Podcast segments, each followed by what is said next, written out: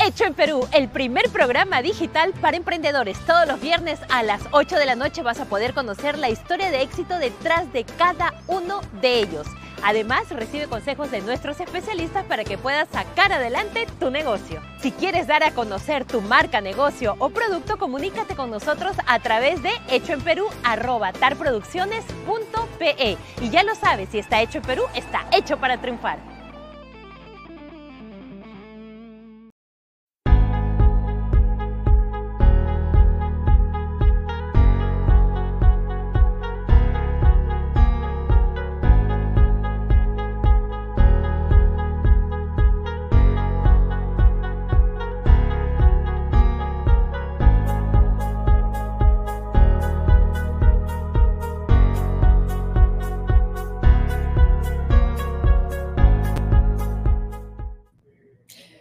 ¿Qué tal? Soy Josefina Townsend. En unos minutos estará uniendo a ese programa Renato Cisneros. Bienvenidos a Sálvense quien pueda. Este programa llega gracias a Cambio Seguro. Cambia dólares y soles de manera online con Cambio Seguro. Ahorra cambiando tu dinero desde nuestra web o aplicativo de manera segura. Estamos registrados en la SBS. Llama.p ayuda a personas profesionales y empresas a mantener el distanciamiento social. Soluciones de firma digital para documentos, contratos, boletas de pago y más, con el mismo valor legal que la firma manuscrita, pero más rápida y segura. Descubre cómo en www.llama.pe. Evita suplantaciones y protege tus documentos. Llama.pe Obtén un préstamo y realiza factoring sin tantas condiciones en prestamipe.com. Accede a las mejores tasas y plazos para hacer tus proyectos realidad.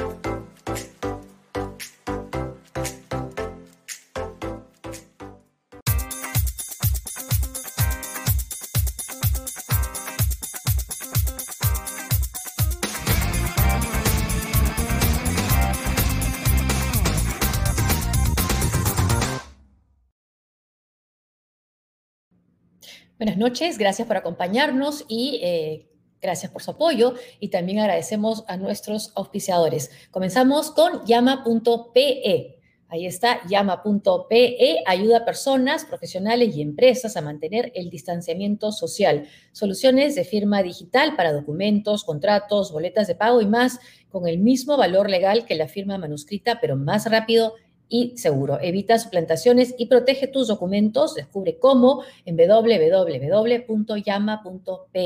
Muchas gracias a llama.pe. Y también agradecemos a, ahí está llama.pe, a Prestamipe. No, primero tenemos a Cambio Seguro. Cambio Seguro, casa de cambio digital registrada en la SBS. Cambia dólares por Internet de manera fácil y segura. Realiza tus operaciones a través de su aplicación y obtén un precio preferencial usando el código promocional SQP, sálvese quien pueda. Disponible para Android y, y para iPhone. Muchas gracias a Cambio Seguro. Y también nos auspicia, ahí está, Prestamipe donde encuentras soluciones de financiamiento para tus proyectos. Solicita un préstamo con garantía hipotecaria desde 20 mil soles o factoring para tu empresa y obtén liquidez en cuestión de horas ingresando a Muchas gracias a nuestros auspiciadores.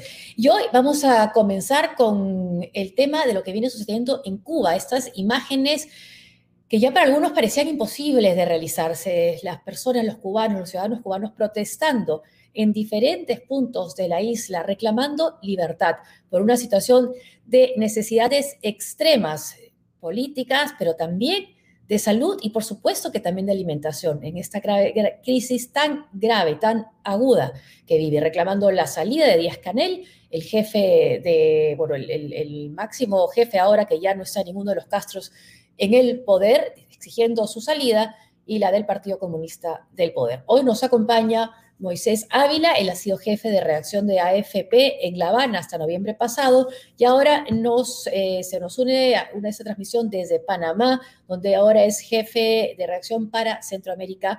Moisés, eh, ¿qué tal? Buenas noches, gracias por acompañarnos. Josefina, buenas noches, muchas gracias por invitarme, un placer estar con usted. Gracias, después de haber estado tres años en La Habana, ver estas imágenes que llegan por las redes sociales, por los canales ¿Cómo te sorprendieron? ¿Te esperabas algo así después de tanto tiempo? En verdad es algo, no podemos decir que inédito, pero sí sorprendente. La última vez que hubo una manifestación de, esta de este tipo, no de esta magnitud, yo creo que esta magnitud es mayor. La última vez que hubo una manifestación popular pública contra el gobierno fue en 1994, también más o menos por esta época, en pleno eh, lo que denominaron el periodo especial, después de la caída de la Unión Soviética y cuando Cuba queda eh, huérfana, desamparada, sin eh, su mayor socio comercial que era la Unión Soviética. Y empieza a haber escasez, falta de energía, falta de alimentos, y hubo una masa humana que salió al malecón de La Habana a reclamar.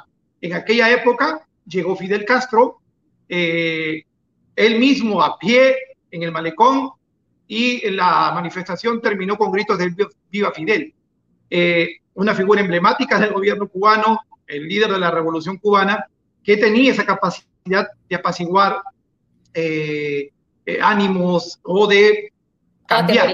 o de atemorizar también. O de, claro, o de más o menos dejar sentir su autoridad, ¿no? Claro, el poder. Y, solo esa vez fue solo en La Habana, no en el resto de la Y, ahí está, exactamente, ahí está la, la, gran diferencia, que aquella vez fue solo en La Habana, o, o, o, si hubo en otro lado, nunca lo sabremos, porque, porque pues no había internet, no había redes sociales como ahora, en esta ocasión, pero bueno, pero la historia nos dice que fue solo en La Habana.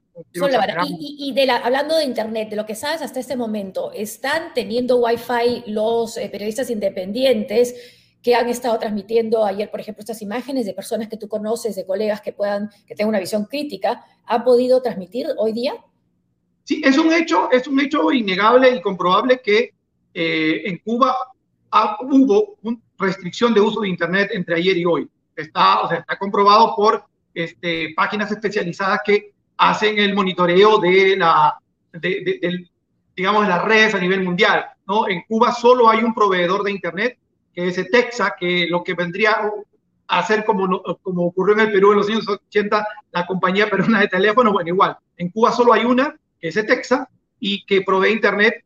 Eh, importante decir que Internet en Cuba recién en los celulares existe desde diciembre de 2018 hasta noviembre de 2018 un teléfono eh, smartphone solo servía en la calle para llamar por teléfono. ¿no? las, los, digamos, el 4G, 3G primero y 4G llega en Cuba recién en, diciembre de 2018 y sí ha habido dificultades para eh, transmitir en general, para todos. O sea, no sé si ha sido selectivo, pero claro, si se tumban la señal en una parte de la ciudad, pues le afecta a todos. ¿no? Sí. Ah, ah, ¿Tú, por ejemplo, si tenías antes de eso un celular con señal de Wi-Fi?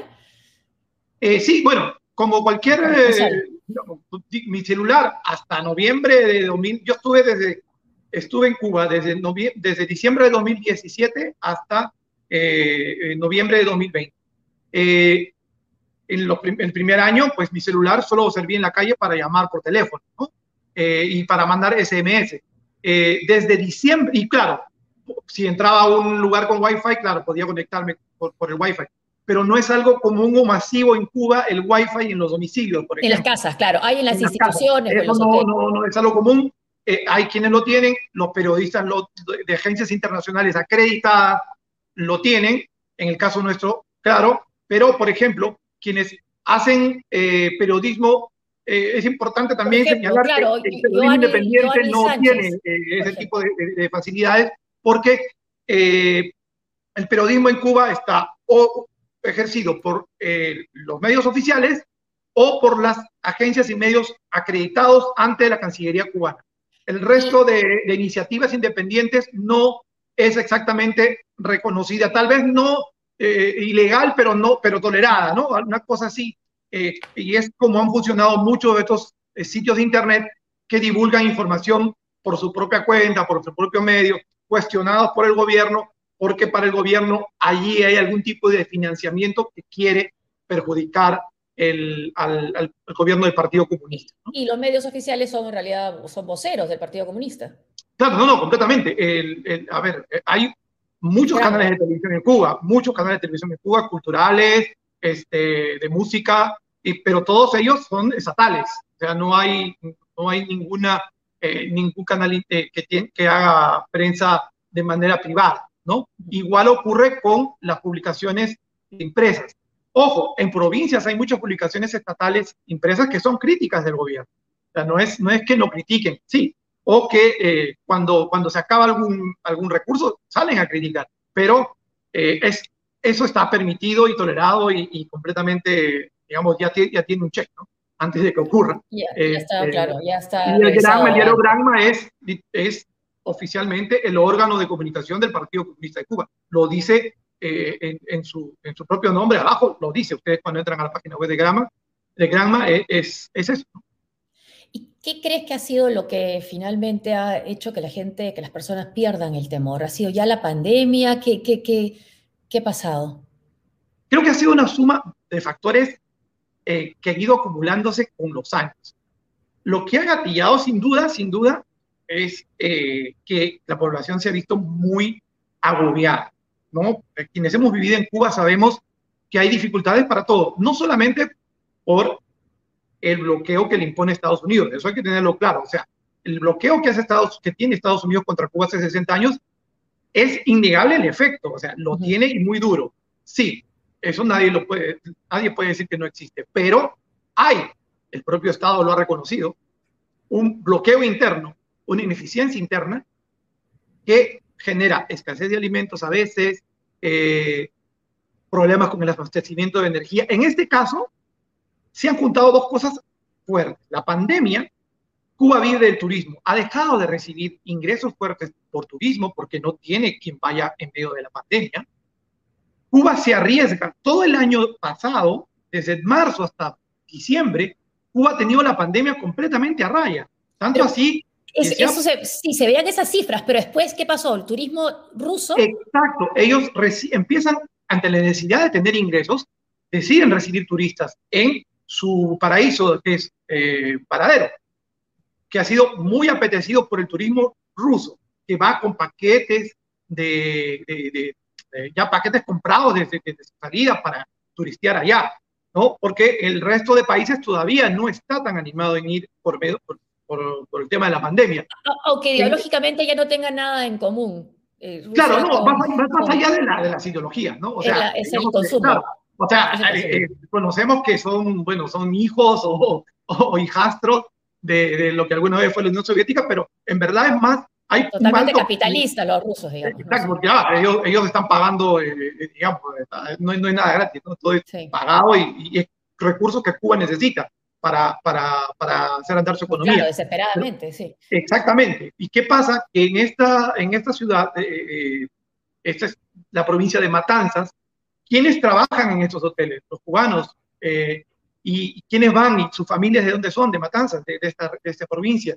Entonces, se han ido contagiando y lamentablemente para Cuba, pues ha sobrepasado sus capacidades hospitalarias, sus capacidades incluso de atención médica, y a esto súmale que Cuba es un país eh, con mucha escasez de remedios, por más que sea una industria biofarmacéutica líder a nivel latinoamericano, sí tiene una alta eh, escasez de, medicamentos simples, aspirinas. Por ejemplo, tú cuando, cuando, vivías ahí, ¿tenías esa dificultad de conseguir medicinas básicas? Sí, sí, eh, digamos que no es como en el Perú que tú dices, te duele la cabeza, mueves la esquina a comprar una aspirina, eso no existe en Cuba, ¿no? Eh, cuando los que vivimos fuera, o sea, los que somos extranjeros, quiero decir, y en Cuba viajábamos, pues veníamos con nuestro arsenal de aspirinas y panadol y, y cosas para el estómago en, en, la maleta, ¿no? Y es algo que no es habitual encontrar en Cuba. Si tú lo encuentras, lo encuentras en el mercado negro. Es decir, te lo venden, como ellos llaman, por la izquierda. Lo consigues eh, paralelamente y, y, a precios eh, elevados. Entonces, tienes, has tenido ese problema del alza de casos de COVID con eh, falta de capacidad hospitalaria. Súmale a eso que Cuba viene le, vienen apretando el pescuezo hace por lo menos tres, desde la época Trump y cuando llega Biden no, eh, no, flexibiliza nada, no flexibiliza nada. claro, y Cuba no ha podido superar eso, o sea, eh, ha tenido problemas de energía, ya entró a problemas de apagones, mm. entonces es un cóctel completo, ¿no? Tienes gente... El oxígeno, para los hospitales, para los respiradores. Exactamente, ¿no? Y ya, ya esto, Cuba desde el año pasado empieza, eh, empieza a vender productos en sus tiendas eh, estatales, porque todo es estatal, eh, en dólares, en, lo que ellos llaman MLC, monedas libremente convertibles. Pero no es que tú llegas con tus dólares en la mano a comprar eh, el arroz o, el, o, la harina, no. Es con depósito de los dólares en una tarjeta bancaria y con esa tarjeta tú vas a comprar, ¿no? Y el que, tiene claro, el que tiene familiares fuera. Claro, o por ejemplo, un tiempo estuvieron aceptando que si tú vives en Cuba y tenías dólares en el bolsillo, vayas al banco, te abras una cuenta, deposites la plata y, y luego vayas a comprar a, a, estas tiendas, ¿no? Pero no todos pueden hacerlo, no todos. Eh, eh, al principio la idea era solo en algunas tiendas para poder captar divisas, porque nuevamente, esto era una medida con, el que, con la que Cuba estaba tratando de enfrentar el bloqueo que a veces no le deja comprar afuera o, o que le paguen. Ojo, también es cierto que el bloqueo es usada como, usado como excusa para muchas ineficiencias. Eso está claro, ¿no? No, no quiero restarle, eh, eh, digamos, a, responsabilidad. Claro, responsabilidad a quien la tiene, ¿no? ¿Y por qué, ¿y por qué y ha cambiado ahora a que tengan que recibir en sus cuentas euros y no dólares los cubanos? Eh, bueno, sí, siempre hay, hay, que, eso es importante aclarar. Pueden recibir euros, francos suizos, dólar canadiense, dólar americano, peso, peso mexicano. Pueden recibir cualquier moneda eh, que a Cuba le permita comprar afuera alimentos, ¿no? Con la que Cuba pueda operar afuera. El, el hecho es que ahora el dólar ya no lo, ya no, le, ya no lo recibían físicamente en los bancos para depositar en, en, las tarjetas, aduciendo que ya no podían comprar en dólares afuera, porque eh, por el tema del bloqueo, ¿no? Eh, lo que pasa es que es otro tema. Adentro, el mercado negro de dólares hizo que el dólar se disparara locamente. Y comprar y vender dólares estaba haciendo un súper negocio paralelo. Entonces, hay quienes creen que no es, eh, la intención no fue, eh, la explicación de no poder comprar afuera con eso, con dólares, no era la, verdadera, sino que lo que estaban tratando era de evitar una inflación salvaje, para, una inflación paralela, te digo, o sea, comprar con dólares en mano, lo, un dólar normalmente debería valer en Cuba 24 pesos cubanos y estaba valiendo 50 pesos cubanos, o sea, dos veces de lo que normalmente debería valer. Ahora, ¿crees que puede ser ya el comienzo de, del fin de este régimen cubano castrista, ya sin los Castros, por lo menos eh, Fidel Huerto y, Raúl ya sin cargos en el poder Partido Comunista ni presidente? Raúl Castro creo que sigue siendo un, un eh, como el, el, el, dios del Olimpo que, que está allí y al que van a recurrir siempre eh, las nuevas, los nuevos liderados. Para el presidente Miguel Díaz Canel, este ha sido un desafío muy eh, serio porque eh, todos los que han gobernado Cuba, vamos a decirlo, Fidel y Raúl, son, los únicos, son los únicos que han gobernado desde la revolución. pero acompañados, digamos, de sus, de sus, de sus generales, de sus, comandantes históricos, ¿no? De, de, toda la, de todos los que llegaron en el yate Granma y, y, derrotaron a la dictadura de Batista. Bueno, algunos, algunos fueron encarcelados, otros desaparecieron. Exacto. Entonces, todos ellos han estado en el poder hasta ahora y toda la gente los miraba como aquel que derrotó a Batista, aquellos que nos liberaron de, lo, de la dictadura.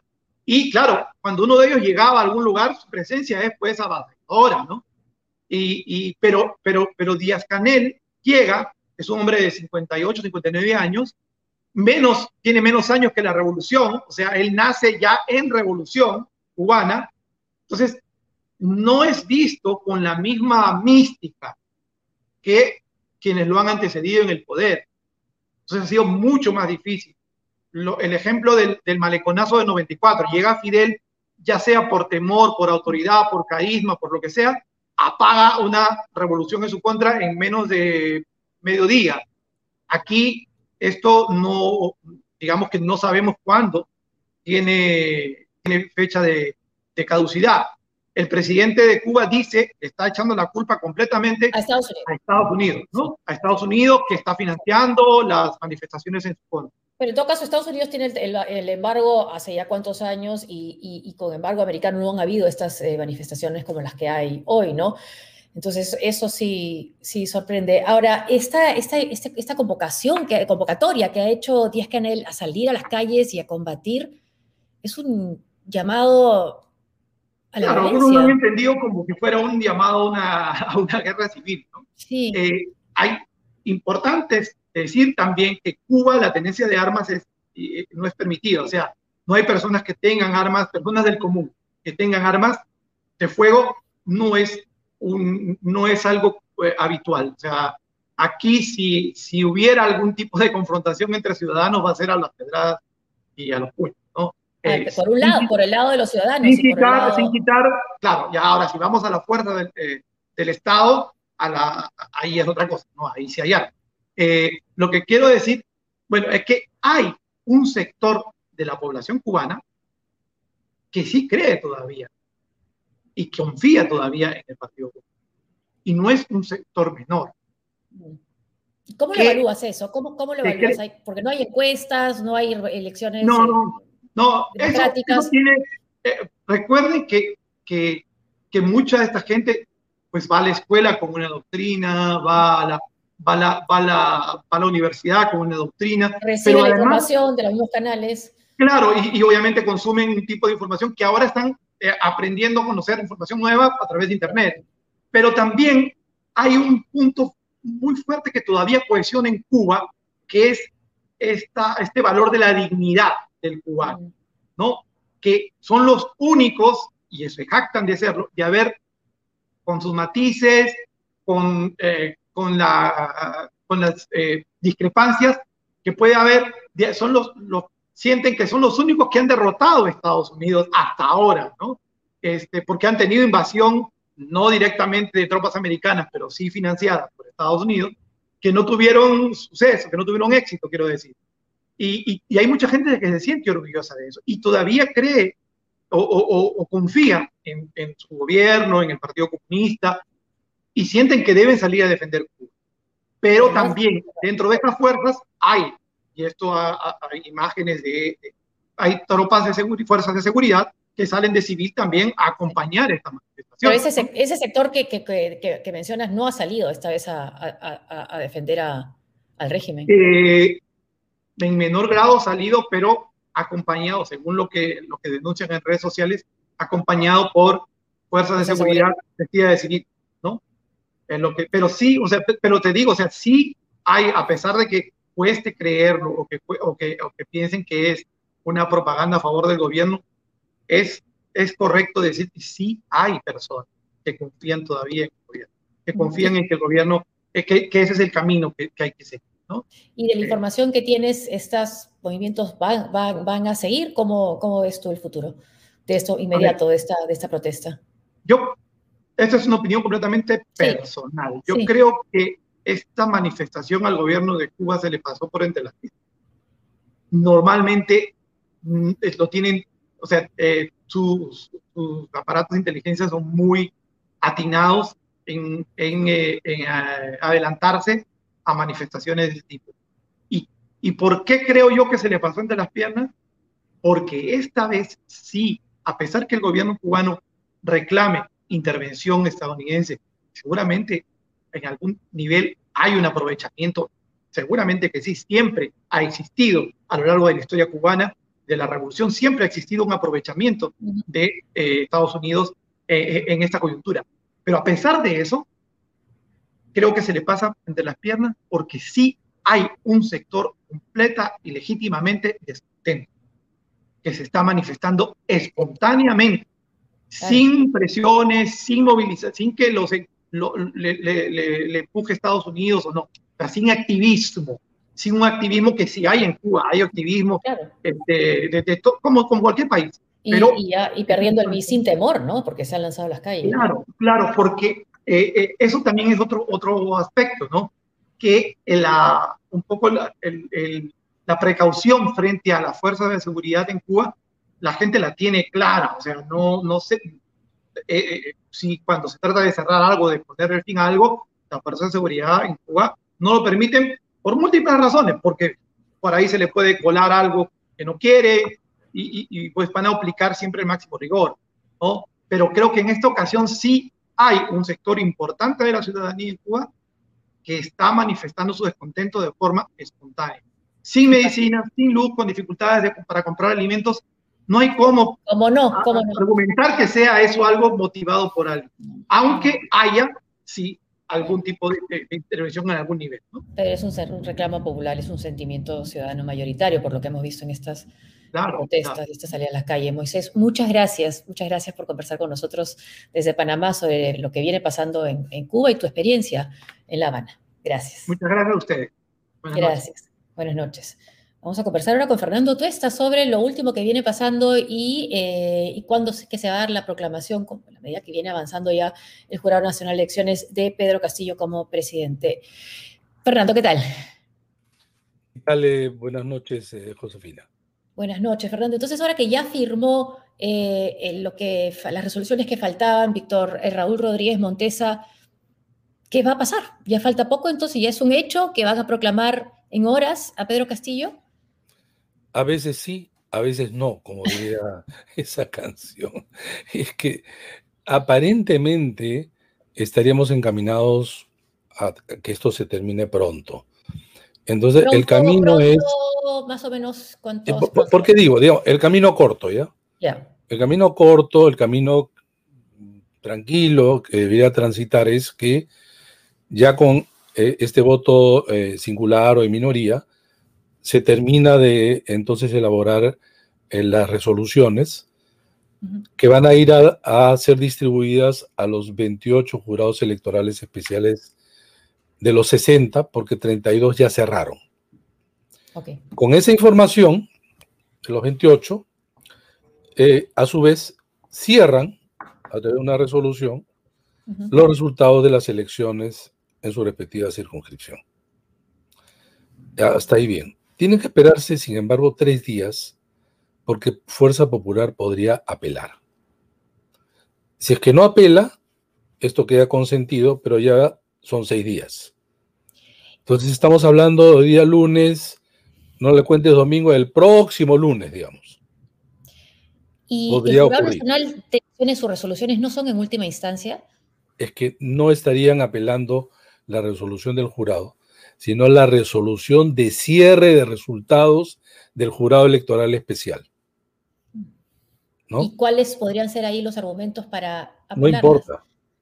Así como las vacancias, no importa. Primero consigues el número, después construyes el razonamiento. No importa, porque, a ver, ¿por qué digo que por qué no importa? Pues la señora Keiko Fujimori, el día sábado, ya lo ha dicho de manera definitiva, no va a respetar ni reconocer el resultado electoral.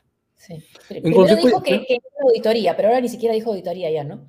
Pero incluso así lo ya ha dicho. ¿no? Porque son varios caminos a la vez. Entonces, eh, ¿qué van a hacer sus abogados? Digamos, en un escenario, ¿no? Puede que digan ya, mire, por este camino no vamos a seguir, vamos a seguir por el otro camino de la movilización, y ahí queda. Quedaría consentido. Entonces, el lunes próximo, digamos, domingo, lunes, ya con todas esas resoluciones, el jurado hace una resolución de cierre, que es la sumatoria de los 60 jurados electorales especiales. Se tiene resultado y se proclama presidente. Al día siguiente, cuando menos, salvo que sea rápido el mismo día, se entregan las credenciales, con lo que Pedro Castillo estaría habilitado para juramentar el 28 de julio. Claro, si es el próximo lunes, estamos hablando a 8, 9 días del, de- del cambio de, de la juramentación. Pero digamos, ese es, el, ese es el camino corto, porque el camino largo podría ocurrir que mientras se va distribuyendo a los 28, Fuerza Popular espere el último día para interponer cualquier tipo de, medida. Eh, entonces, eh, no importa que esta sea buena, mala, clara, confusa, etcétera, cualquier cosa te digo. Igual el jurado electoral especial tiene que resolver improcedente, lo que fuera. ¿Qué cosa puede hacer Fuerza Popular? Apelar. Entonces sube de nuevo al Jurado Nacional de Elecciones. Y tiene que firmar también Rodríguez Entonces, este, tiene que darse el tiempo y tiene que resolver, con lo cual ya va sumando días, ¿no? Entonces, en un, en un escenario corto, 6, 7 días. En un escenario largo, muy pegado a 28 de julio. Muy pegado, pero ¿de quién depende que, que antes del 28 se proclame a Pedro Castillo? ¿Del jurado o de las apelaciones que tenga que resolver el jurado y, y según las Todo ha dependido ahora de Fuerza Popular. Mira, en todos los procesos electorales, incluido el último, en segunda vuelta solamente se presentaron 11. Es por eso que Kuczynski, Humala, García, todos tuvieron más de un mes para la transferencia. Mm. Castillo no va a tener, parece que ni una semana. Ese es un gran problema. Ahora, ¿puede, puede el jurado, entonces, podemos llegar a 28 de julio si siguen, si siguen estas apelaciones con esa estrategia de Fuerza Popular, que, todo indica que es su intención política, no llegar al 28 de julio con un presidente proclamado, ¿puede llegar a pasar eso? ¿Todavía es un escenario posible? Eh, yo lo veo casi imposible. ¿Por qué? Porque por los días, ¿no? Te dan tantos días y tú puedes apresurarlos. Pero se dice que van a interponer una acción de amparo. Sí. No debe proceder pero es como una tenaza, ¿no? Alargo aquí, amparo aquí, es una tenaza. El objetivo, no llegar a, no llegar a juramento el 28 de julio. Ese es el objetivo final. No es que gane Keiko Fujimori, porque es imposible. La estrategia es claro. Es, el juego de si yo no gano, no gana nadie. Ese es el juego político. Llegar a 28 en esas circunstancias, tú puedes haber preguntado constitucionalista, etcétera, pero creo que se puede llegar a, la siguiente, no sé si llamar la conclusión, pero ahí va. De mi punto de vista se abren todas las compuertas interpretativas. Desde aquel que diga, el gobierno de Sagasti finalizó porque ya finalizó el Congreso en donde él era encargado a partir de ser presidente de Congreso. Por lo tanto, hay otro Congreso y como no hay presidente, no, por línea de sucesión, aunque esté rota, sería la, la persona, me refiero al presidente del Congreso encargado. Otros dirían, irían más allá y dirían, esto ya es de una crisis de tal magnitud que lo único que podría, a través de un acuerdo político, convocar a nuevas elecciones. Lo han dicho también por ahí. No tiene asidero, ¿ah? pero digo que dentro del plano de lo que algunos quieren y lo han propuesto.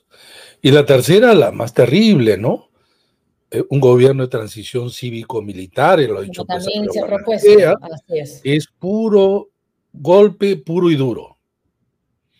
Entonces, Eh, no es solamente no llegar al 28, sino que 28 abre las compuertas interpretativas y te aseguro que ahí va a haber de todo, ¿no?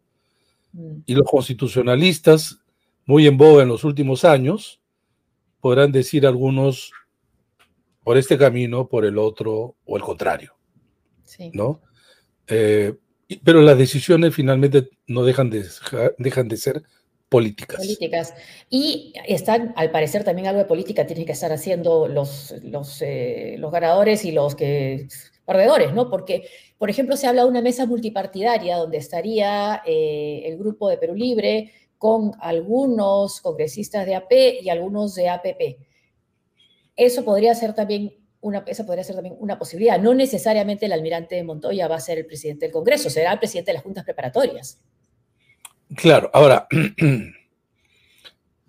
generalmente el partido ganador, miento, el partido que ha, ha, tenido la primera mayoría encabeza la mesa directiva. No necesariamente el más votado, mm. sino el partido que ha tenido una mayoría en votos. Claro, era una costumbre, era una tradición el tema del... Exactamente, entonces ahí viene el tema es más una costumbre, no está escrita, no es parte del, estatuto, del reglamento del Congreso. Y en consecuencia podría articularse una coalición no gubernamental o si quieres opositora. Y encumbrar a, a X. Sí. Pero por el otro lado tenemos también el- la otra posibilidad. Claro, siempre se ha sumado menos, ¿no? Porque se ha dicho eh, Perú Libre más Juntos por el Perú harían como 43 y nada más. Ahí viene pues la capacidad, si la tiene, y la pericia, si también la tiene, del mismo Castillo para poder desarrollar coaliciones, abrir el espacio, con lo cual dejaría de lado todo su radicalismo declamativo en campaña, sí. ¿no? Porque no calzan las dos cosas a la vez. Para o uno u otro. poder. Claro, para Eh, mantenerse. y, y- si quiere gobernar, pues va a tener que hacerlo de todas maneras mirando al centro y mirando las bancadas. En el Perú, si algo se ha demostrado en los últimos cinco años, que no puedes gobernar contra el Congreso. Contra el Congreso. ¿No? Este, está Renato. no puedes, no puedes, no puedes Hola, llegar hola, hola. tarde, por- no puedes llegar tarde por Renato. Más vale tarde que nunca, más vale tarde que nunca. Muy bien. Di- dije, no, la, la conversa con Fernando, esa sí no me la puedo perder. No, perdón, perdón a todos, perdón a No, todos. no. Les recuerdo que aquí en España son las 2 y 40 de la mañana. Bienvenido, bienvenido, Renato. Mi cuerpo se acordó, se acordó de que Buenos días. está en horario Buenos europeo. días. Buenos días, buenos días. Buenos días, Perú. Buenos días. He trabajado de madrugada, sé que Bueno, es ah, difícil. ¿Verdad, no? En, en Atlanta, ¿no? Sí. Sí. Acaban de empezar, ¿no? Porque no sé si, si ya le has preguntado a Fernando por la eventual proclamación que hoy se ha comentado de Pedro Castillo, eh, ¿no? Que hoy se ha comentado mucho en, en redes sociales tras el final del trabajo de, de los miembros del jurado. Fernando, ¿tú crees que ya sea cuestión de horas nada más o faltan todavía algunos trámites? No, justo sí, esa es la primera pregunta de Josefina. Es- lo, que prueba que, lo efectivamente me he quedado dormido. La respuesta Para los que se suman, para los que se suman. Después te va a hacer el Un resumen refresh. ejecutivo. Después te va a hacer el resumen ejecutivo. Pero digamos, mm, eh, lo que estamos comentando ahora, un poco los escenarios que se, que se puedan abrir si es que, pese a que lo que tú has señalado, se abrían las puertas en que esto se resuelva pronto, pero también hay el escenario que no lo sea así. Eh, porque lo que ocurrió en el Perú es no solamente el uso del derecho, sino el uso del derecho. Eso es lo que ha pasado. En realidad, mira, eh, ustedes saben que estoy metido en el tema de elecciones décadas, ¿no? No algunos años, ni décadas. Nunca he visto nada igual, pero además, esta elección no difiere absolutamente, y de, manera significativa, claro está, de las otras en términos de procedimientos, temas y problemas. Lo único que difiere es que ha habido una candidata que ha puesto al país patas arriba. Es lo único que difiere. Y es por eso que las misiones de observación, que no se dejan pues engañar pues por un video, ¿no?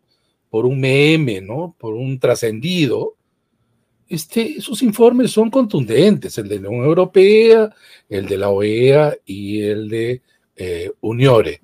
Y quienes vemos esto también, miren, el primer día, el 6 de junio, cuando se dio el boca de urna, no el conteo rápido, en Perú Libre hablaron de fraude.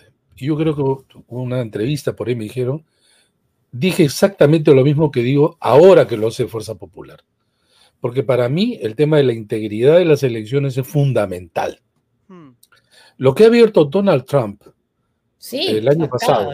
Y ahora El- el acaba de volver a decirlo en la convención. hasta ahora sigue. Sí, Es decir, sí, sí, sí. lo que ha abierto en términos de romper lo que es no solamente una costumbre, sino una forma de desarrollar las prácticas democráticas, creo que ha sido fatal, porque esto ha dado pie a Keiko, en Israel también lo mismo, Bolsonaro está diciendo lo mismo, bajo más o menos, para resumir, en la siguiente frase.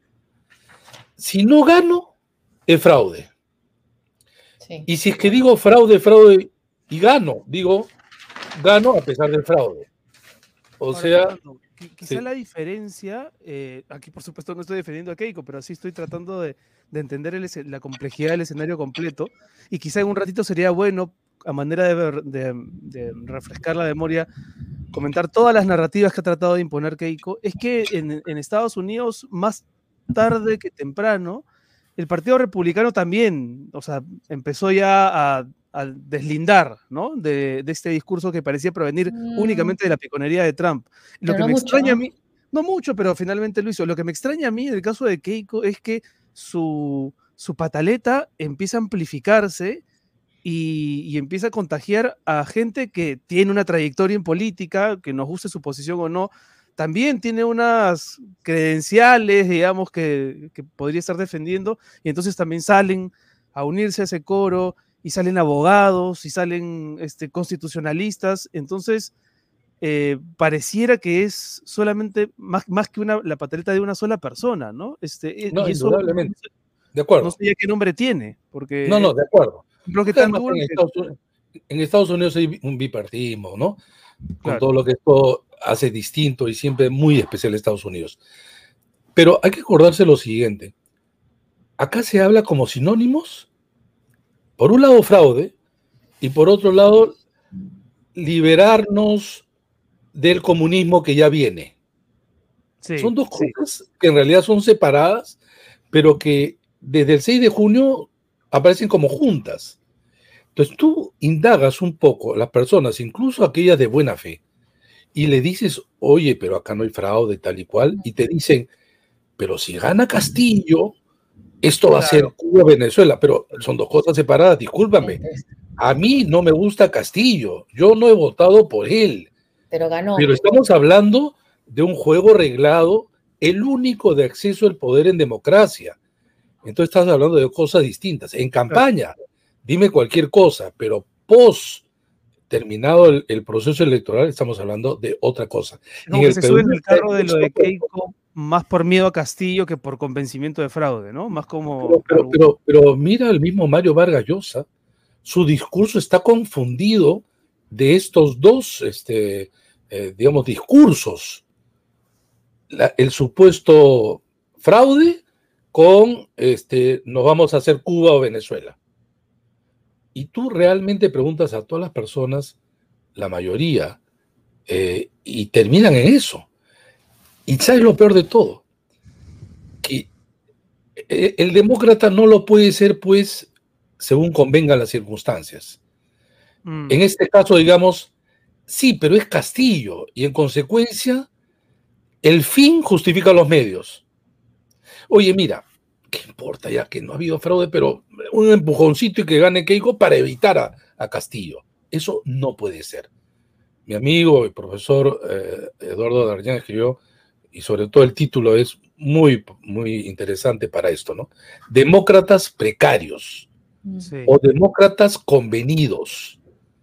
Entonces, democracia sí, pero hasta un punto en donde mis intereses no se ponen en juego o mis temores, Temores, mis temores. temores, miedos, pesadillas, Sí. este, no van a ser No, realidad. no aparecen. Son como, Ahora, son eh, como eh, lo- los católicos aéreos, ¿no? Que, que solamente rezan en los despegues y en los aterrizajes. Ay, no había escuchado yo, eso. yo, yo, yo, yo, yo.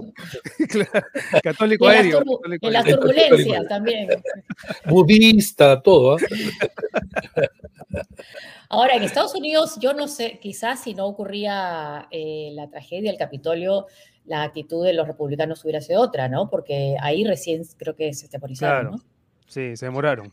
Pero, por ejemplo, esto era algo que nadie hubiera pensado que iba a suceder. Ver el asalto del Capitolio Sí. era decir, bueno, eh, eh, lo En están dando por televisión, puede En ser. Puede ser una serie, ¿no? Sí. O es una nueva película en Netflix, sí, ¿no? sí. Porque era pues impensado, ¿no? No, y, y la narrativa de Trump ha, eh, dicho ahora mismo ¿no? que era una, una, una convención, una, una reunión, de, una manifestación de amor, una reunión pacífica. Tomaban selfies, o sea, era impresionante, ¿no? Ahora, imagínate esto, sí creo que ha sido un corte en general en, en el mundo. Entonces es cuestionar las elecciones.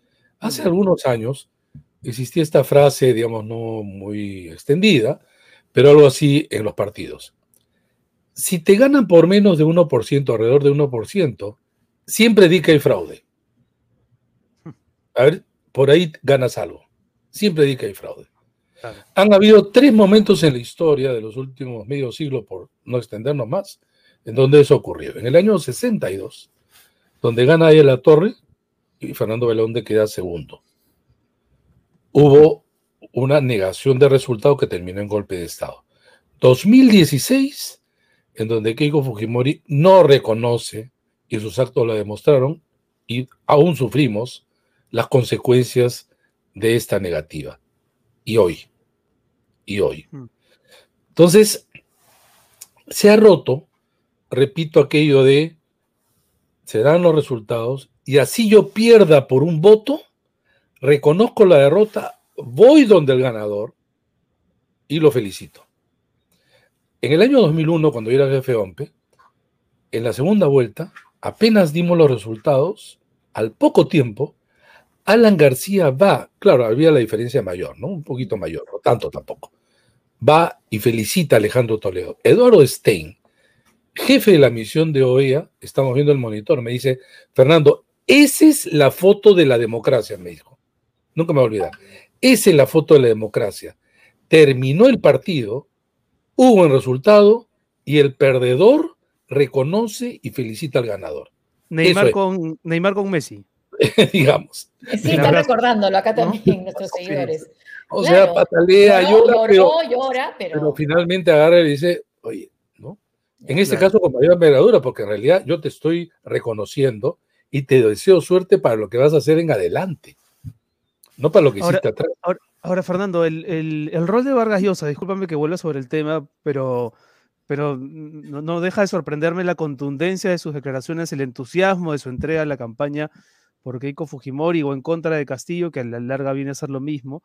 Pero ya el, el fin de semana dijo algo que, que tiene ya un cariz muy peligroso, ¿no? Voy a citarlo textualmente. Dijo, todo lo que se haga. Para frenar esa operación turbia que va contra la legalidad, en contra de la democracia está perfectamente justificado.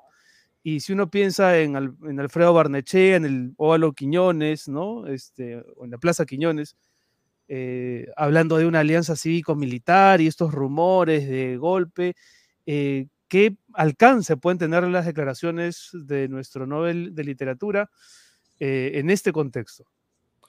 Mira, uno de, la los abierta costos, para algo, ¿no? uno de los costos de esta elección ha sido Vargas Llosa. Para muchos, que en realidad era el ícono de la lucha democrática contra el autoritarismo. ¿Quién más que el antifujimorista en las tre- 30 últimos, 28, 29 últimos años? ¿Cómo es posible que 30 años en realidad lo tires por la borda en mes y medio? ¿Cuál es tu lectura? Y el consumo, el consumo de lo que, y digo consumo, ¿no? Porque está repitiendo los argumentos de una parte. Yo no creo que de verdad Mario Vargas Llosa se haya dado el trabajo de tener eh, otra versión. Y como es él, que es también un apasionado, al lado del racional, un apasionado, lo hace con contundencia y de una contundencia que no hay marcha atrás. Es una lástima porque ahora lo aplauden quienes lo aborrecieron durante tres décadas, que se negaron incluso a leer sus libros, porque era él, porque lo insultaron hasta antes de ayer. Hmm. Y por eso, por eso no estamos, no estamos cayendo en lo mismo que hacían los que lo criticaban por opinar. Eh, justamente, yo iba a escribir un artículo y me paré porque creo que hay, yo tengo una admiración a Mario Vargas Llosa Yo también. como claro. literato, También, y de realmente, y- pero no solamente como literato, sino también como un intelectual. sí. y coincido con él en muchos de sus escritos, algunos no, pero reconozco en él el esfuerzo, etcétera. Y es por eso que para mí esto es una gran y tremenda frustración. A- a- Y no además- diría lo mismo, ¿ah? yo no diría lo mismo. Yo diría, hay que leer, hay que seguir leyendo a Por Vargas Llosa, supuesto. Claro. porque eh, por- su último libro incluso, que habla pues del fantasma del comunismo, es casi contradecir al Mario Vargas Llosa que está hablando ahora, ¿no? Este, es penoso, Es, es una lástima, pero es penoso. Yo creo que es uno de los costos de esta elección. Sí. Nos, queda, nos, queda un, nos queda un consuelo, chicos, nos queda un consuelo. Podemos seguir diciendo que no ha dejado de ser un maestro de la ficción. Así. O, o, ese, ese, ese, ensayo, porque sus ensayos también son notables, ¿no? La verdad de las mentiras. Sí, es notable. Es, extraordinario, ¿no? Es extraordinario. O sea, me precio de haber leído todo de Mario Vargas Llosa y creo leyendo a él se conoce uno, conoce uno al Perú y cómo oh. ahora es tan contradictorio con sí. lo que dice. No, esta, esta, idea que comentábamos hace un rato, eh, Renato, estuvimos hablando de la posibilidad que eh, tan, tanto de oposición como de gobierno hagan mesa directiva multipartidaria. Si está negociando eso eh, Pedro Castillo, si lo está haciendo, una mesa multipartidaria, ¿tendría también, crees tú, según los resultados de esta votación, tener un gabinete multipartidario? Obviamente, además de Nuevo Perú, ¿no? Probablemente. Mira, yo no sé si multipartidario sea el término. ¿eh? Si no, plural. Que, eh, de ancha base. Plural.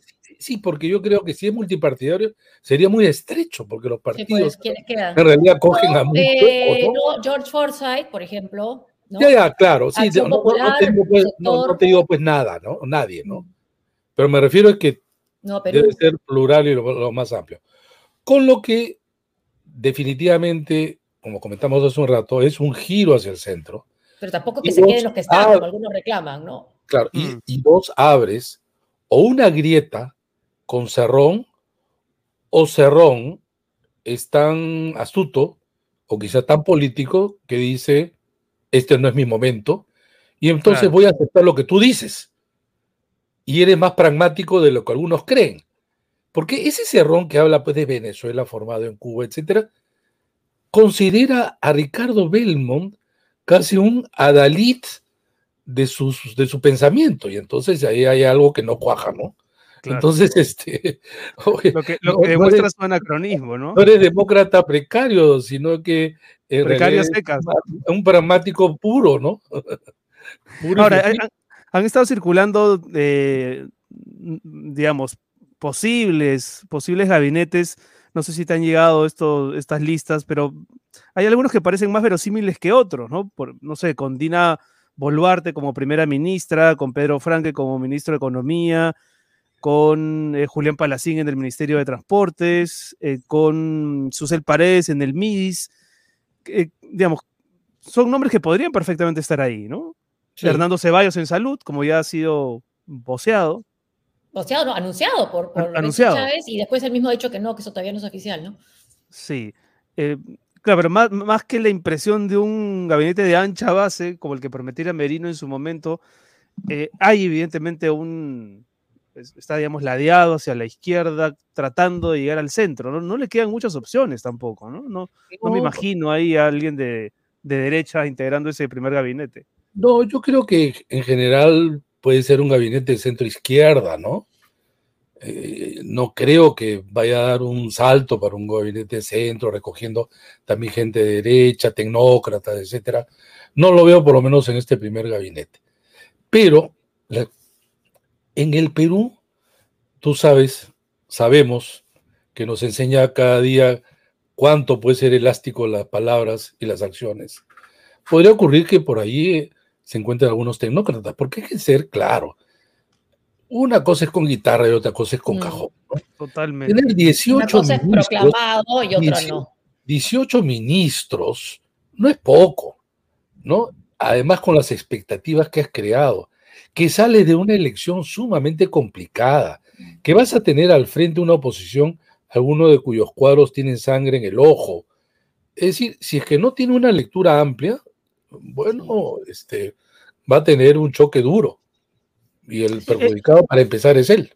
Es decir, Fernando, en un país como el Perú, una candidatura radical está más o menos condenada a traicionar algunas de sus promesas, ¿no? Él decía, ¿no? Que los ministerios iban a ser el resultado de los consensos gremiales. Eso es imposible, ¿no? Por ejemplo, ¿no? Es que yo creo que el, el registro de, de Pedro Castillo ha sido en el ámbito de las rondas, del magisterio, el SUTEP, que es otro registro, ¿no? Otra forma de hacer de alguna manera política entre local y política sindical. Acá es otra cosa, es una política nacional. Mire, nadie ha hecho campaña en segunda vuelta igual que primera vuelta. Y nadie ha gobernado lo que dice casi en segunda vuelta. No quiere decir que traicione todo, pero que lo modifique con absoluta seguridad. Claro. Si no, preguntémosles al papá de Keiko Fujimori lo que ocurrió en 1990, ¿no? Shock, no shock, shock. El shock, no shock, para empezar, ¿no? Y en general, ¿no? Y, y por otro lado, porque es la única forma que puedas gobernar. Porque si tú quieres mantenerte en lo tuyo, te quedas reducido a tus 37 congresistas y vas a tener un parlamento en contra. Y lo que hemos aprendido en los últimos años los peruanos, sobre todo los políticos que suelen aprender sobre todo las malas prácticas, es que lo van a tener con la espada de Damocles Mm. a- sobre la cabeza de este Pedro Castillo, que tan solo tiene, repito, 37. Un gobierno minoritario, pero a su vez débil. Es, imaginarás, el peor perfil. Sí, sí, acá justo había preguntado eso uno de nuestros seguidores. La pregunta es cuánto va a durar, ¿no? Decían. Eso no se sabe, ¿no? Este, miren, yo no, no, pensaba, no pensábamos el 28 de julio del año 2016 que Kuczynski terminaría al año y tantos este, renunciando, sino casi vacado, ¿no? Mm. ¿Quién iba a pensar que Vizcarra, que tenía todo el apoyo de la opinión pública, terminó siendo vacado? Claro, antes de que se conozca por la, de la vacuna, pero si es que se conocía, probablemente también lo iban a hacer, y ya con el apoyo de algunos que a su vez lo habían a él apoyado en el periodo, digamos, de un mejor eh, opinión pública hacia él, ¿no? Podría pasar que el, que, el, que el vacable Castillo terminara durando increíblemente los cinco años. Claro, lo que pasa es que, eh, miren, los antecedentes históricos en donde el presidente es minoritario y se crea una oposición mayoritaria al frente han terminado mal. Bustamante en 48, Belaúnde en el 68, eh, Fujimori en el 92 y PPK en el 2018. Entonces, todos terminaron mal. Entonces, si se sabe leer los antecedentes, y claro, actualizándolo en el contexto de hoy, creer que vas a poder gobernar sin establecer, o por lo menos intentar establecer una coalición amplia para ganar ese espacio del Parlamento, vas mal.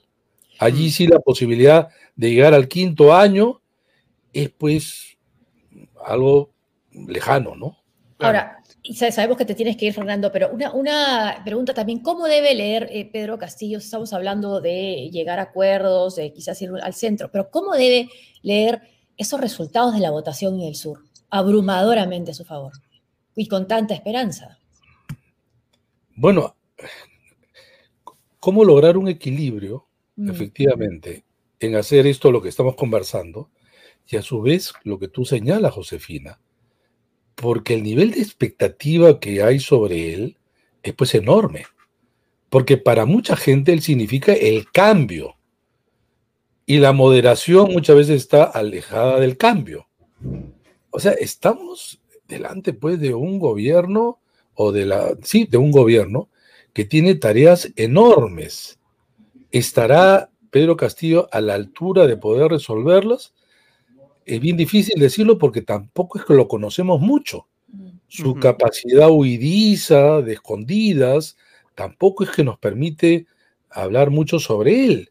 Claro que por ahí de repente da una declaración o toma una inicial decisión que descoloca, pero seguirá así. O sea, mm. tiene capacidad como para aprender rápidamente en este medio año que, de, de política dura. Eh, bueno, lo único que habría que pensar allí es eh, que, que, en el Perú todo es posible, pero claro, las fichas no están jugadas tan a favor, ¿no? Hmm. Eh, Fernando, solamente la última que es, que es, solamente técnica. Si por alguna razón no juramentara el 28 de julio Pedro Castillo, que ojalá sí ocurra por un tema de ordenamiento, se dice mucho, ¿no? Ah, entonces le tocaría gobernar al presidente del Congreso y sería el almirante Montoya el más votado después de Vizcarra. Pero eso no es exactamente así, ¿no? ¿Nos podrías explicar rápidamente por qué no Montoya tendría que ser el presidente en el imaginario de la derecha radical? Conversamos con Josefina que en realidad si es que no se llega a 28 de julio sin juramentación, digamos, se abren muchas compuertas. Y ahí hay constitucionalistas para todo. ¿no? Y en estos últimos años, donde hablan constitucionalistas y abogados, es como cuando tú contratas, esta es una broma entre abogados y te dicen, acá tienes el caso, y te responde el abogado, ¿a favor o en contra? Siempre va a tener posibilidad. Pero termino con esto lo que tú dices. Eh, era una costumbre que quien en realidad tenía la mayor alta votación podía ser presidente del Congreso. Eso ya en realidad no se cumplió desde Kenji Fujimori en el 2016 y posteriormente tampoco. Anel, mi hermana también. Eh, de tu, tu, hermana y también el caso de Uresti y así sucesivamente. Entonces, quien es presidente del Congreso lo será como producto de quienes. Desarrollen una coalición mayoritaria. Y ahí puede ser de un partido chico, porque a veces hasta los bloqueos entre una coalición no permiten que encumbres al más votado. Claro. Miren, el eh, Valentín Paniagua no era miembro del partido mayoritario en la transición. Tenía tres congresistas. Habían otros partidos de oposición que tenían mayor número, pero entre ellos se bloqueaban. Entonces miraron a quién? A una persona, un profesional, destacado, una personalidad, un tipo sereno, Valentín Paniagua, que con la justa se ingresó al Parlamento, sí. con el tercer lugar de Acción Popular, y ahí estaba. Y fue el presidente que todos recordamos, que todos también recordamos, ¿no? Entonces lo del almirante será una, será una posibilidad como también un sueño, ¿no? Claro, perfecto. Fernando, muchísimas gracias por no, gracias estar con nosotros. Gracias. Seguramente te convocaremos más adelante. Ha sido Fernando Tuesta, politólogo de la Católica y católico aéreo. ¿Ah? Pero budista también, budista. Budista depende, ¿qué línea? Es. Depende Pero no solamente, días tengo. no solamente en los aviones, sino también en los clásicos. Que se pone nervioso ahí. Cuando juega Ah, Alianza con Lau, ahí se pone nervioso también. Te cuento una, una- te cuento una chiquita. ¿Recuerdas del Diablo Samayoa? Sí, uy, ¿cómo no, cómo no lo voy a recordar si cuando campeonó Alianza después de Samayoa. 18 años puso, vistió a todo el edificio de bienestar de la universidad con una banderola de Alianza, tremendo. Estaba conversado, porque, eh, conversado porque yo también estaba en ese momento por ahí, pero decía el diablo, no puedo ver un clásico, no podía verlo el clásico. Entonces se iba y hacía cualquier cosa para que pasen los 90 minutos con todo lo que significaba de imaginar de estrés y querer olvidar. Él dice, no veía clásicos. No, yo sí, de todas maneras. Ahí nos encontraremos. Ya volverán, ya volverán. Un abrazo, Fernando. Muchas gracias. Chao, un abrazo a ustedes. Chao, Nos gracias. vemos. gracias. Chao. Perdón, Josefino, por abandonarte en la primera parte. Me tocaba hoy dormir. Aquí se transparenta todo. Me tocaba hoy hacer dormir a Julieta.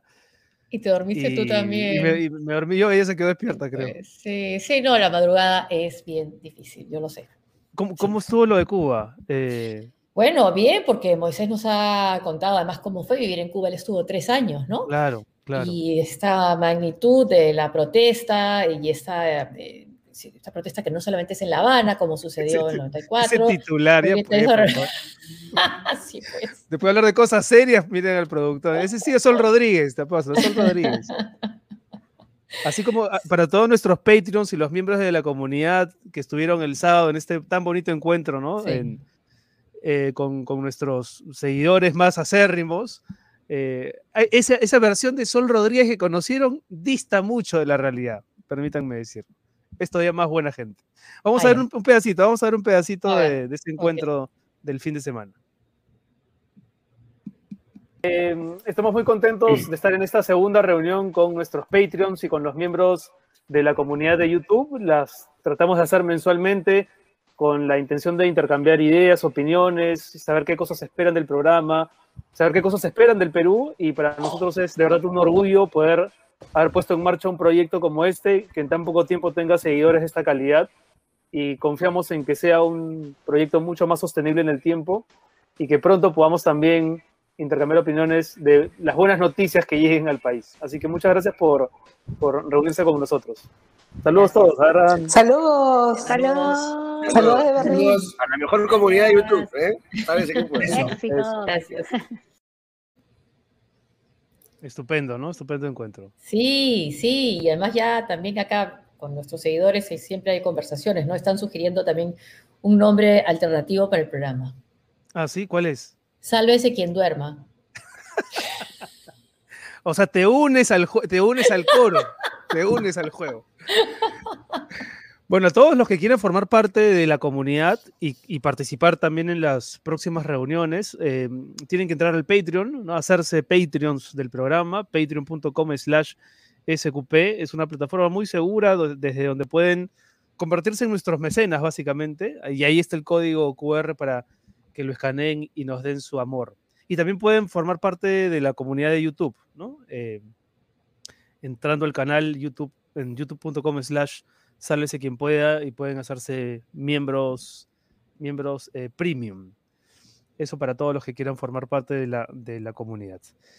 Y, es un mensaje simpático el que te manda con este, esta sugerencia. Es Militza Martínez. Todos hemos sido Renato Cisneros alguna vez, llegando tarde, con cara de sueño, clases, trabajo, etcétera. Sálvese quien duerma. Gran equipo. Gracias. Qué bonito. Muchas gracias. Ya salieron los polos, ¿sabes? Sálvese quien pueda. No sé si tenemos una foto, productor, de la galería de, Ahí está, mira, qué bonitos. Está, bonito. Sí, hay distintos colores. Sí. Eh, en, nuestro, en nuestra página de Facebook en, están, blanco. están ahí todas las fotos y pueden y las instrucciones para, para comprarlos.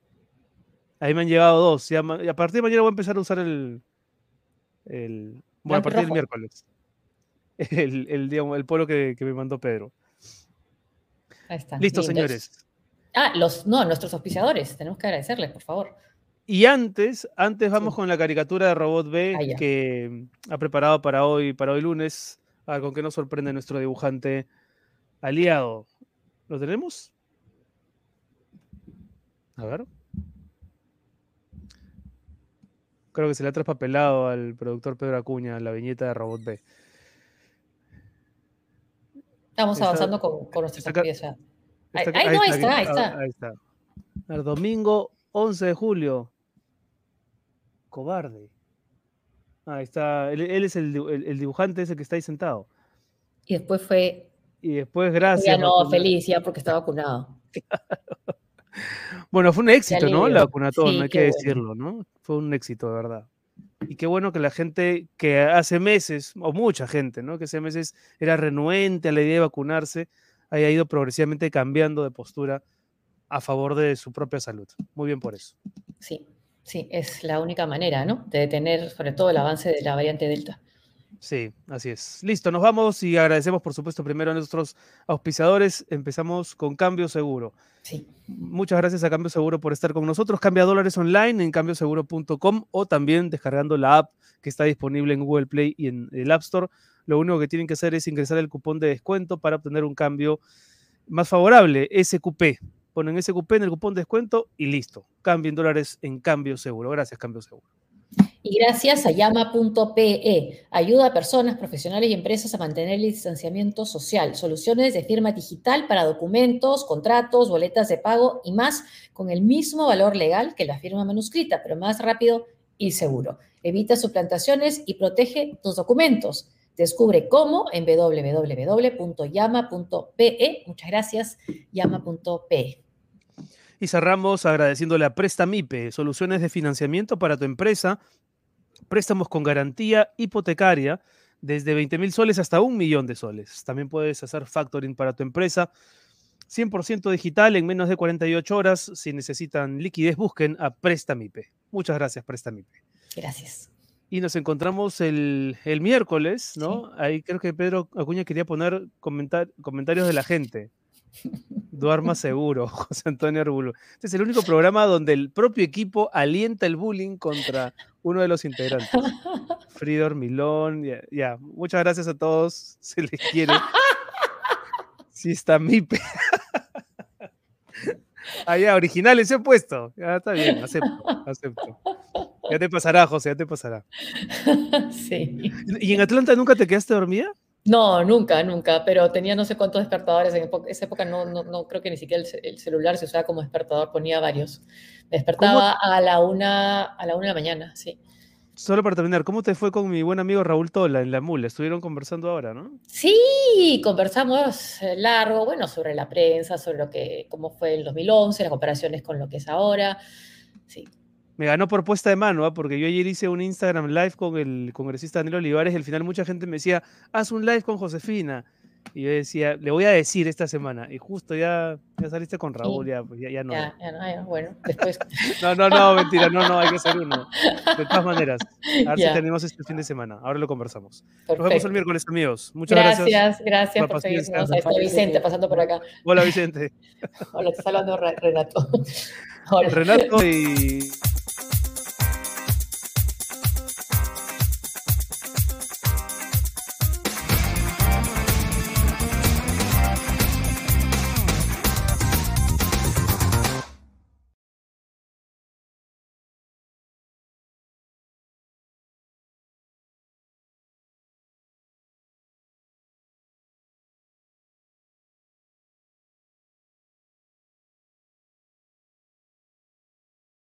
estamos muy contentos de estar en esta segunda reunión con nuestros Patreons y con los miembros de la comunidad de YouTube. Las tratamos de hacer mensualmente con la intención de intercambiar ideas, opiniones, saber qué cosas esperan del programa, saber qué cosas esperan del Perú. Y para nosotros es de verdad un orgullo poder haber puesto en marcha un proyecto como este que en tan poco tiempo tenga seguidores de esta calidad.